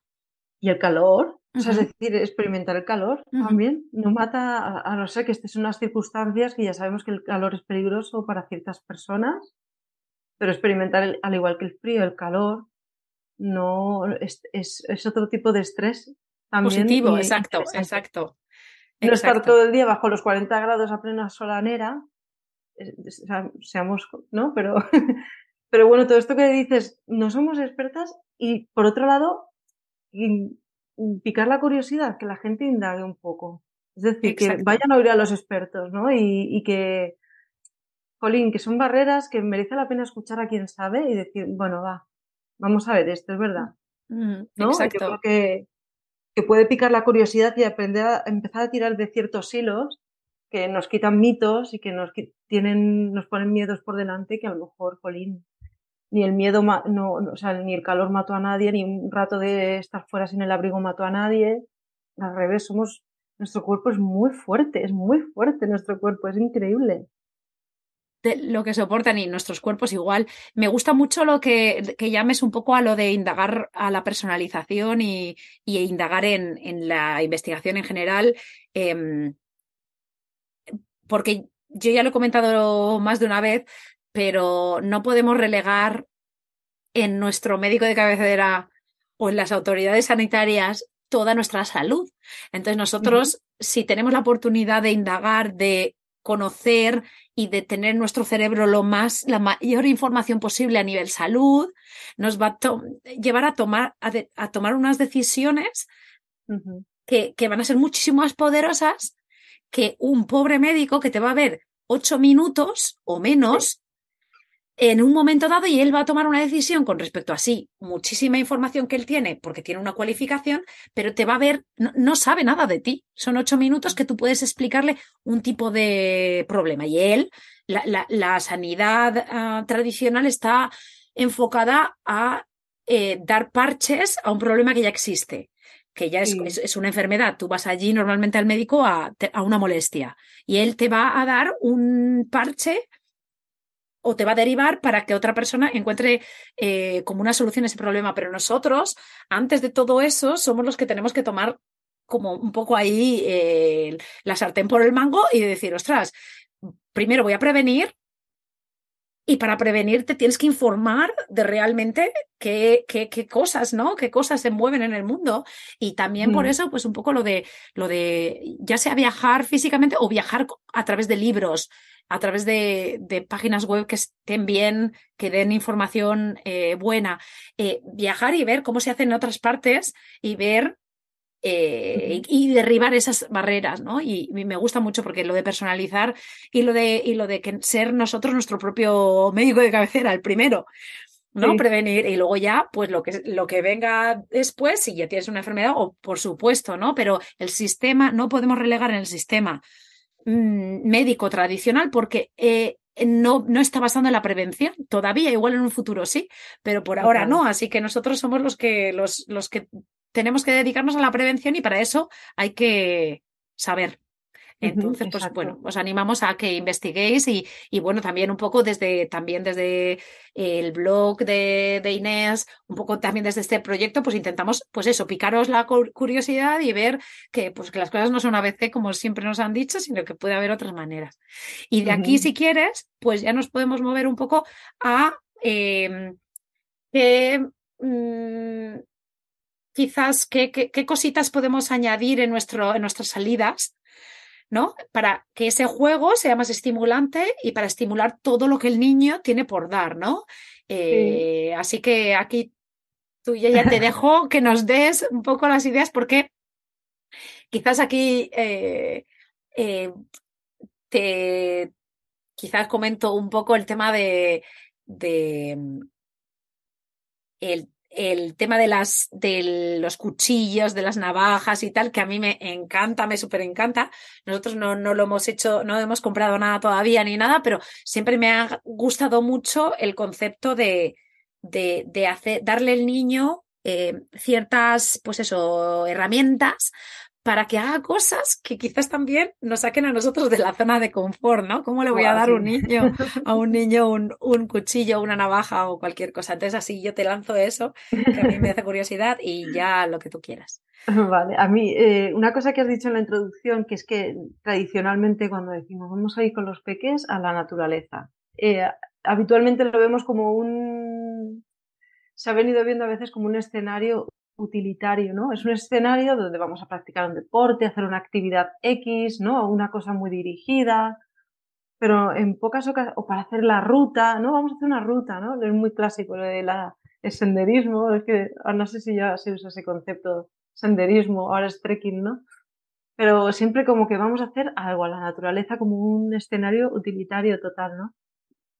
Pero eh, desde ese concepto de juego, de, de grupo de juego a la naturaleza, ahí también aprendí mucho eh, que es maravilloso estar en un lugar, además en un lugar que sea eh, al alcance, digamos, un, lugar que tengas a mano, que puedas visitar con frecuencia, un lugar familiar, donde poder estar y, ya, y estar. Y ya está, y hay que se desarrolle el juego libre, el juego espontáneo y, y lo que puede ir surgiendo y de esa manera es muy bonito que ellos, eh, los peques se van vinculando a ese lugar y van observando cómo cambia, cómo es un día que llueve, un día que hace frío, cuando llega el otoño y cambian las hojas, no sé, y, puede ser un parque, ¿eh? puede ser... No, no, sigo sin, seguimos sin hablar de lugares idílicos, espectaculares de naturaleza prístina. Cualquier lugar en torno más o menos cercano que tengas un poco verde o pues eso ya vale, ¿no? Y, y para mí eso es un ingrediente interesante, el, ir a no hacer nada. Es decir, no te propongas, porque a veces cuando vas, vamos a hacer la ruta, vamos a hacer no sé qué, y ellos van con otra cosa en la cabeza, hay una frustración por todas partes, ¿no?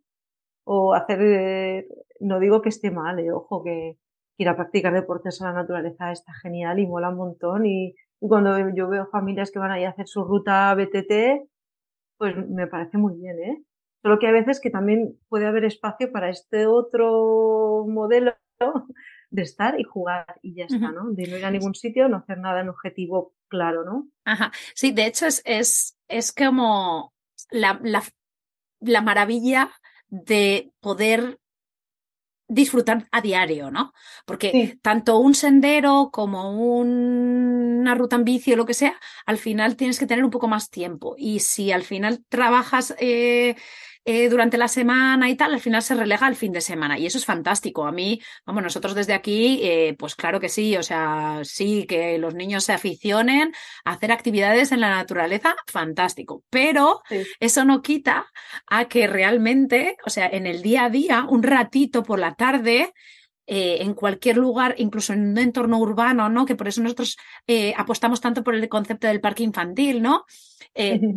ir, a descubrir diferentes parques infantiles y diferentes zonas verdes en nuestra ciudad, porque, porque eso es lo que nos, eh, eh, o sea, es, como lo más básico, ¿no? Y no hace falta eh, tener un objetivo, ir con cero expectativas, igual con las cero expectativas que vas a un parque infantil, ¿no? Cuando vas a un parque infantil es como, ah, no, que jueguen un rato los niños, ¿no? Pero claro, tienes eh, todos estos jueguitos y tal y cual. Eso también se puede hacer en una zona en la que simplemente haya árboles. Llevarles a los niños y decir que sea lo que sea, ¿no? Que sea lo que sea. Y, no, no, no menos valorar. O sea, ir al parque no es solo ir a las estructuras, columpios. Exacto. Pero yo me, me, acuerdo en Asturias, me llamaba mucho la atención, vivíamos en Avilés y hay un parque enorme en el centro que se llama el Parque de Ferrera. Y ahí una zonita de columpios y luego todo el resto es pradera verde con árboles. Bueno, tú cuando ibas habitualmente estaba toda la población infantil concentrada en las estructuras, columpios y demás, pero a veces a unos niveles de verdad estresantes de tanta gente concentrada ahí y el resto del parque vacío, ¿no? Y tú en realidad nosotros nos cogíamos al peque de esa, nuestro peque era, el mayor era chiquitín, y, lo que más le gustaba era mm, ir por los caminitos. Había un árbol tumbado, le gustaba trepar por el árbol. Entonces nos empeñamos muchas veces en ir a la estructura, al parque ese que está vallado, que si les apetece, pues genial, pero que no es lo único. Una esplanada, una zona de jardín, unos arbustitos que veas por ahí en un rincón, eso también vale. O sea, eso, eso, ahí pueden crearse unos juegos que no te imaginas y pueden montarse unos mundos que tampoco te lo imaginas. ¿Y, qué nos aconsejas, no? Eh, imagínate el, concepto este, ¿no? De, de eh, mamá, papá, abuelo que nos esté escuchando, que está acostumbrado a eso, ¿no? ¿Cómo nos sacas un poco de esa, de esa pues creencia de que el parque es simplemente la estructura para ayudarnos como a impulsar a los niños a explorar en, otro, en otras zonas ¿no? del parque o eso, ir simplemente al bosque a estar ahí un rato ¿no? y ver, a ver qué surge, ¿no? Y qué, y qué nos puedes, qué cosas quizás pueden animarnos, o sea, mm, materiales que nos pueden ayudar a hacer esa transición, ¿no? O abrirnos un poco también el cerebro, eh, la mente, en otras actividades que hacer en un espacio eh, como estos, ¿no? De los que hablamos. Pues muchas veces lo que simplemente se puede hacer es, seguir al peque, porque son los primeros exploradores que hay. son los que siempre van a, curiosear por los lugares, a intentar buscar o recolectar cositas que encuentran en el entorno. Se van a, yo qué sé, siempre son, normalmente les encanta curiosear por rincones que no conocen. O, entonces es un poco dejarse llevar también por ese impulso que tienen de primeras, ¿no? Muchas veces se quieren salir de los columpios, pues vamos allá, vamos a explorar a ver a dónde llegamos, ¿no? Incluso que aunque sea por las calles, no sé. Es un poco también mm, hacer caso a ese impulso que pueden tener, que incluso puede ser, me da por subirse a ese murete, hacer un equilibrio, me da por saltar baldosas, eso es valioso. O sea, no solo juego en este espacio, es que todo es, todo es juego, todo es descubrimiento. Y luego, si ves que le está dando por recolectar cositas, pues puedes ir con algún tipo de cosa que, o una bolsita para que pueda ir metiendo sus tesoros. Puedes decirle, bueno, pues vamos a preparar una cajita y ahí vas metiendo tus cositas y empiezas a darle valor a todos esos gestos que de forma natural muchas veces tienen. Si ves que no sale, pero te gustaría indagar, a lo mejor eres tú la primera que puede ponerse a hacerlo y ser un modelo y decir, ah, y que venga detrás de ti a ver qué haces, ¿no? Muchas veces las personas adultas podemos ser promotoras de ciertas cosas, ¿no?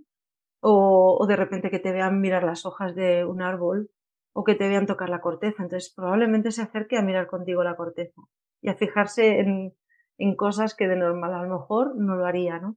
Y a partir de ahí, eh, yo creo que es interesante empezar a observar qué es a lo que el niño o la niña le gusta, qué le llama la atención. A lo mejor empiezan a llamar la atención los insectos. Entonces dices, ajá, ahí haces un pequeño ajá, entonces ya dices, bueno, vamos a, ir por ese camino y podéis salir al parque con lupas, podéis ir con algún cacharrito que, te ayude a coger al bichito y observarlo, o unas pincitas. Entonces ahí el tema de los materiales es donde entra en juego, es como lo que hablábamos de equipación. No tienes que ir con todo el set, venga, un, ¿no? Sino ir poco a poco viendo qué intereses se despiertan cuando están jugando al aire libre. Hay algunos que a lo mejor les interesa o tienen esa necesidad de movimiento. Y en tu entorno el tema movimiento no tiene mucha miga porque no tienes estructuras o las estructuras que a ellas se le han quedado cortas, pero tienes cuatro arbolitos y puedes ponerle unas cuerdas, un columpio o puedes poner una cinta de equilibrio, no sé, hay un montón de cosas que, que no nos atrevemos a hacerlo, pero que puedes tú poner y quitar y tu peque siente cubierta esa inquietud de, de explorar su capacidad de, de columpiarse de una manera distinta o, de ponerse del revés y dar volteretas. En fin, yo creo que es, es como todo, el ver que peque, que le gusta, que le interesa, o si ves que hay muchos palos y te apetece ponerte a pelar palos con él y, y ver hasta dónde podéis llegar a hacer una creación de materiales para luego jugar o, o crear una casita. Yo qué sé, es que hay tantas, tantas opciones, lo importante es tener esa, no sé, capacidad de observación y luego buscar lo que pueda ser adecuado para ese interés o esa inquietud. Y de ahí a buscar materiales pues, que sean aptos para ellos, que estén adaptados a sus manos, a su capacidad, que les den autonomía. Entonces ahí es donde tú puedes de un sitio aparentemente normal o, cotidiano, puedes empezar a, a sacarle brillo, digamos, ¿no? A sacar chispa a todo lo que tú tienes cerca. O sea, ya yendo más un poco a nivel técnico, que me parece, la idea es, fantástica, ¿no? O sea, eh, eh, otra vez, observar a los niños y ver qué necesidades tienen e ir allí un poco mirando, ¿no? Pero, eh, por ejemplo, a nivel este, esto que decía, ¿no? Que vuelvo otra vez a lo mío, que estoy aquí con el tema de los alicates. Ah, o sea, es que tenéis de todo y, me, y, a mí me, me, apasiona, me apasiona, ¿no? La de las cajas de herramientas y tal. Y me parece que, que lo que tú no puedes hacer exactamente es eso, es comprar una caja de herramientas de este tipo a un niño que no tenga ningún tipo de interés. De interés. Que tú puedes despertarle ese interés, que yo creo que pues, pues lo que tú has comentado antes, ¿no? Simplemente tú mirándolo de la corteza del árbol, ¿no? Pues igual, ¿no? Si tú en un momento dado tienes una navaja de estas de toda la vida, ¿no? Y haces algo y ves que el niño quizás se interesa en hacerlo, pues entonces igual es momento de decir, ostras, porque voy a comprar una cosita, ¿no? Y luego ya, pues dices, venga, voy más, más, más allá y, y, y me muevo. Lo mismo de lo del movimiento, ¿no? Nosotros, por ejemplo, ahí en la sierra tenemos unos amigos eh, que tienen su, su estructura, mm, o sea, su, todo el material preparado para hacer tirolina. Entonces, siempre que vamos a cualquier río allí, por allí, pues entonces mm, eh, a un árbol, al otro árbol, y normalmente pues lo hacemos, hacemos la tirolina para cruzar el río. ¿Qué pasa? Que dices, ostras, ¿vale la pena eh, montar todo ese tinglado para hacer una tirolina? Pues para mí sí que vale la pena. ¿Por qué? Si, si el niño le gusta, ¿por qué? Porque tardas un montón en montarla un montón, pero también ellos están viendo lo que tú estás haciendo. Y luego, ostras, el decir que puedo pasar el río eh, entonces, eh, que, que, todo el mundo tengamos que tenerlo todo, no, para nada, pero que existen muchísimas eh, estructuras, lo que has dicho tú, lo del columpio,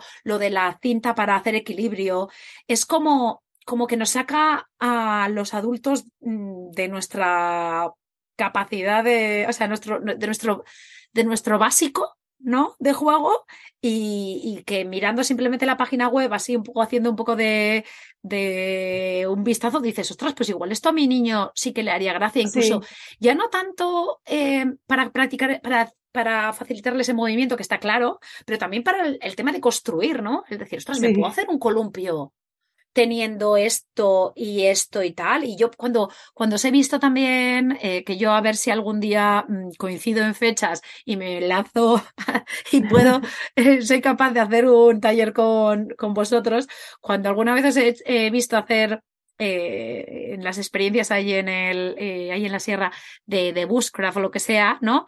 Pues veo que, pues que dices, ostras, es que hacer una maca, hacer un tal, con cosas básicas que ni siquiera tampoco puedes tienes la necesidad de comprarlas, ¿no? Porque... Y, es muy bonito, ¿no? Lo que hacéis. Y yo no sé si quieres también un poco hablar de eso, ¿no? De, quizá de los talleres que tenéis, em, no ahora, sino que vais sacando, ¿no? Por eso yo quizás también lo he dicho, ¿no? Lo de seguirlas, seguir a Inés en, en tanto en la web como en el como en Instagram, porque es que van saliendo cosas que me parece que están súper interesantes. Yo he visto a gente que se mueve de toda España pues para ir allí y hacer ese encuentro, ¿no? Eh, con gente con un poco con, con, con necesidad de, de, de, de, dar ese pasito más allá, ¿no? De, más allá, sí. Un pasito más allá. Sí, eso, estos talleres eh, pues eh, se hacen con el, experto aquí es, es Gabriel, es, ese, tiene una escuela Bushcraft ahí en Mallorca y él sí está, está muy especializado, aparte de tener eh, mucha especialización en temas de supervivencia, bushcraft y demás, él sobre todo ahora mismo está acompañando a peques en el bosque, ¿no? Allí en Mallorca. Entonces tiene ese enfoque tan interesante y que lo hace tan único, que es el de poder reunir todo ese conocimiento, esta sabiduría ancestral de la vida en la naturaleza con lo mínimo y ponerlo al servicio de, del juego al aire libre, ¿no? De con lo muy poco o con lo que aprendo con lo que con lo que tengo a mi alrededor voy a, a intentar a ver cómo sacarle el máximo provecho y, haciendo uso de lo mínimo, ¿no? Unas pocas cuerdas, una navaja y el conocimiento de nudos y, ahí me puedo meter lo que él llama un parque de mochila. con lo que lleva su mochila te monta una, que es la delicia de, de cualquier peque, ¿no? Entonces eso ahora mismo con él sí que hacemos talleres porque él por un lado, enseñamos a, él enseña a acompañantes, docentes o padres y, madres inquietas en este aspecto, te da muchísimos recursos, entonces tú sales de ahí ya con unas capacidades de, hacer un montón de cosas con tus peques o con, o con el alumnado, ¿no? Y luego también hacemos cosas con familias porque también hay familias que agradecen otro tipo de ocio al aire libre, un poco más eh, lo salvaje, ¿no? Un poco diferente a lo que se suele hacer.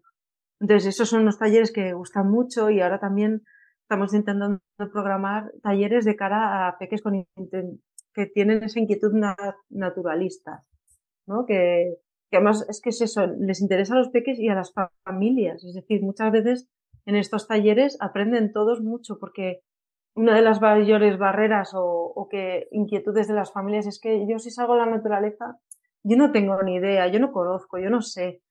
Y bueno, aparte de que no hace falta saber más que lo que nos dicta el sentido común y la protección y el cuidado, luego todo eso se puede aprender junto a los peques, ¿no?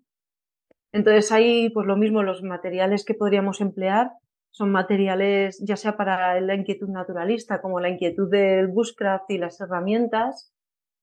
Lo que usamos mucho son, pues eso, herramientas eh, adaptadas a las manos infantiles, ¿no? Por una mejor ergonomía, un mejor manejo, la autonomía, eh, y que una vez mm, pueden ir cumpliendo esa inquietud, lo hagan de una forma muy satisfactoria, ¿no? No es como lo que decía al principio en el grupo de, de juego en la naturaleza que querían manejar las palas adultas y era muy frustrante, ¿no? Igual que si le das una navaja así de grande o aparte de que a ti se te encoge un poco el corazón, ¿no? De, ver la escena, le das un cuchillo adaptado a su tamaño, con un poquito la punta redondeada para que no haya un accidente, bueno, adaptaciones para un mejor manejo, una tranquilidad nuestra y que además eh, funcionen. Es decir, tú, el peque que se va a poner a hacer un trabajo está viendo en sus manos una cosa que funciona y que le va a ayudar a, conseguir lo que quiere, que es cortar la madera, que es pelar el palo, que es fabricarse una flecha o, cortar la cuerda, ¿no? O cortarse la manzana. Entonces, eso es lo que se persigue con todo este material que nos hablabas. Entonces, ahí viene la, la maravilla que es verles con esa competencia que tienen.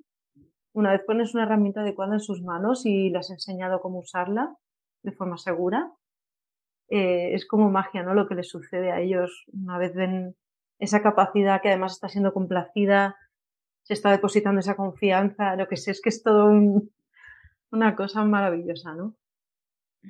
Sí, sí, sí, yo ya, ya te digo que yo soy muy fan y que cuando os veo me da como, digo, ay, mira, pues eh, sí que es verdad que, que es verdad que eh, en general en la crianza eh, depende qué sociedades, ¿no? que estamos hablando, pues se, se, tiende mucho a que yo le tengo que enseñar al niño, ¿no? Y me ha gustado mucho lo que has dicho, lo de descubrir juntos, ¿no? O sea, uno no tiene por qué saberlo todo antes de tener hijos, porque eso es imposible.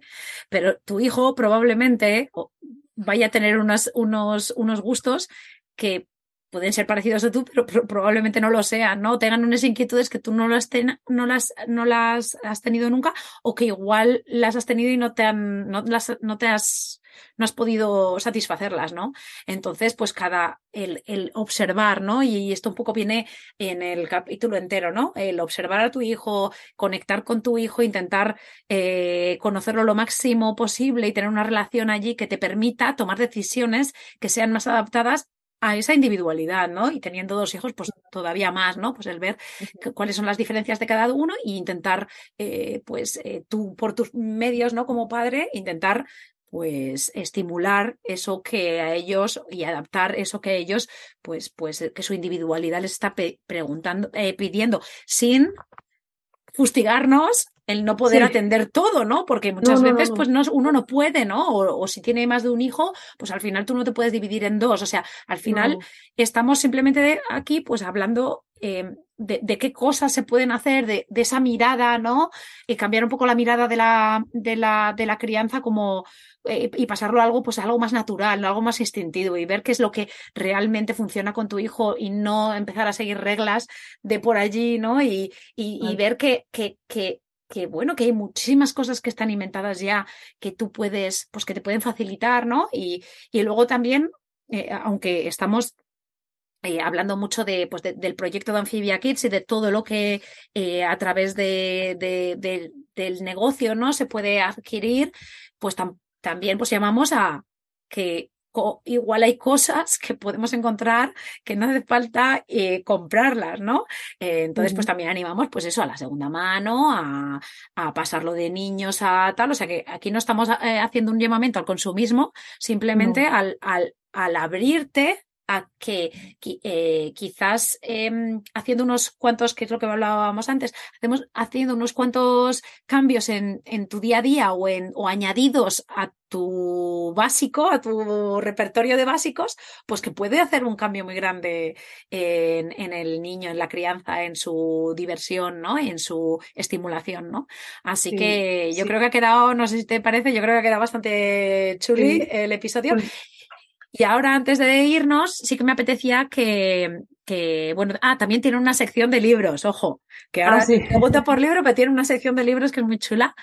Em, entonces os, le pregunto a Inés, eh, ¿nos compartes un libro o una serie de libros que te hayan pues marcado, ¿no? En, en quizás en este, en esta trayectoria, ¿no? Bueno, pues el primer libro que cayó en mis manos fue el de Ike Freire de Tucar en Verde. Creo que es un libro que empezó que empezó o que fue una primera publicación importante en todo este tema de, infancia y naturaleza. Eh, sin embargo, hay uno que, que, es mucho, muy anterior a él y que, que, bueno, llegó después, pero que ahora lo considero como la guinda, como el básico. Es un librito muy chiquitito de una autora, una científica que se llama Rachel Carson, que se llama eh, El sentido del asombro. Y yo cada vez que lo leo digo, esto lo, lo dice todo. O sea, para mí es, es un librito súper chiquitín, mm, no es nada sesudo, es, es, es muy bello, es, es, muy sencillo, pero transmite absolutamente todo lo que podríamos decir cualquiera sobre lo que se siente y lo que se debe, por qué se debe promover el contacto de la infancia con la naturaleza. Eh, ese yo, vamos, lo recomiendo muchísimo. Y luego tenemos a otra autora muy cercana que es Katia Hueso, eh, que también, bueno, pues eh, ya tiene, toca todos los palos, ¿no? El juego al aire libre, eh, el contacto con la naturaleza, incluso nuestra relación como seres humanos en Somos Naturaleza con el, ¿no? Con el medio natural. Bueno, pues también creo que es una autora bastante recomendable, Katia. Entonces yo creo que con esas tres ya tenemos para sentar unas, unas bases bastante interesantes, ¿no? O para empezar, o para empezar. Eh, hay una cosa que quería añadir a lo que tú dices de no queremos fórmulas magistrales.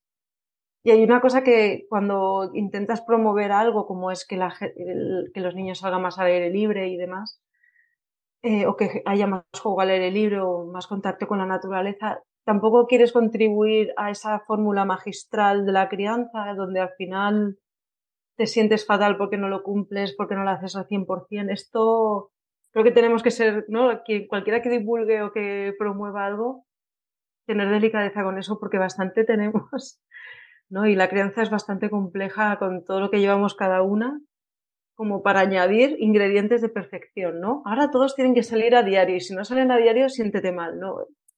Vamos a tener también esa compasión Sabemos que no siempre es posible, no siempre es fácil y cualquier cosita que hagas bien está. Y estas autoras yo creo que te dan ingredientes para mm, darte abrirte ese mundo que es muy bonito, pero no, no nadie quiere en ningún momento eh, hacer sentir culpable si no lo puedes hacer tanto como quisieras, ¿no? Es muy complejo todo como para... Pero bueno, yo solo leer como lo que decíamos, para informarte, para derribar miedos, mitos, y si sientes que eso es para ti, ahí lo tienes, ¿no? Un poco eso sí. No se me ocurre otra manera mejor de terminarlo, o sea, mm, lo estás haciendo bien, no estás bien, o sea, mamá, mm, estás haciendo un buen trabajo y si has llegado a este, a este final, pues es sí eso, si te, ha, si te ha inspirado, te ha puesto una semillita, que es un poco lo que siempre digo yo en los, en los episodios, ¿no? Esa semillita de, de, de curiosidad, ¿no? Para poder, pues bueno, pues siempre intentar, eh, pues ya no tanto mejorar, sino pues pasárnoslo bien, ¿no? Porque al final esto también, todo esto que estamos diciendo, o sea, y es que la naturaleza y todo, es que, es que al final es una diversión eh, de la que realmente estamos un poco mm, como, como bloqueados, ¿no? Eh, es como lo que hay ahí fuera, eso, es maravilloso, ¿no? Entonces, para hacer, y luego para conectar, ¿no? Con tu hijo, o sea, una, una, una manera de, de que yo lo, lo, lo, comento siempre con el tema de lo del camping, ¿no? El, el, el realmente sacar todas esas eh, ese ratito de, de, sacar todas esas rutinas y deberes que tú tienes eh, y estar 100% allí conectado, aunque sean cinco minutitos, ¿no? El decir, esto es vida, ¿no? Y esta es la maternidad que, que debemos disfrutar todos, ¿no? Pero sí, sí, o sea, mm, que, te sirva de semillita, pero no de culpa, por favor. Nada. Exacto, exacto. Así que muchas gracias, Inés, por estar aquí. Me lo he pasado súper bien hablando contigo. porque es como que se te, se te, ah, Yo me emociono mucho hablando con, con vosotras. Eh, muchas gracias por estar aquí. Eh, no, no descarto en otra temporada. Mm, poder hablar de otras cosas en la misma línea. Eh, contigo, si te apetece. Y nada, las que nos estáis escuchando, pues muchas gracias otra vez por, por bueno, pues por, por, por gastar vuestro tiempo, que al final es el valor tan preciado, ¿no? Que tenemos eh, en, en, esta época de nuestra vida, pero que esperamos que, que os haya servido ahí un poquito y que, bueno, pues yo os animo eh, otra vez, por tercera vez, a que vayáis a, a visitar el proyecto de, de Inés, que es súper chulo. Y, mm, y nada, que nos vemos la semana que viene con otro episodio más de Maternidad Viajera en este bloque tan chulo que, que tenemos. Adiós, adiós. Gracias. Hasta luego.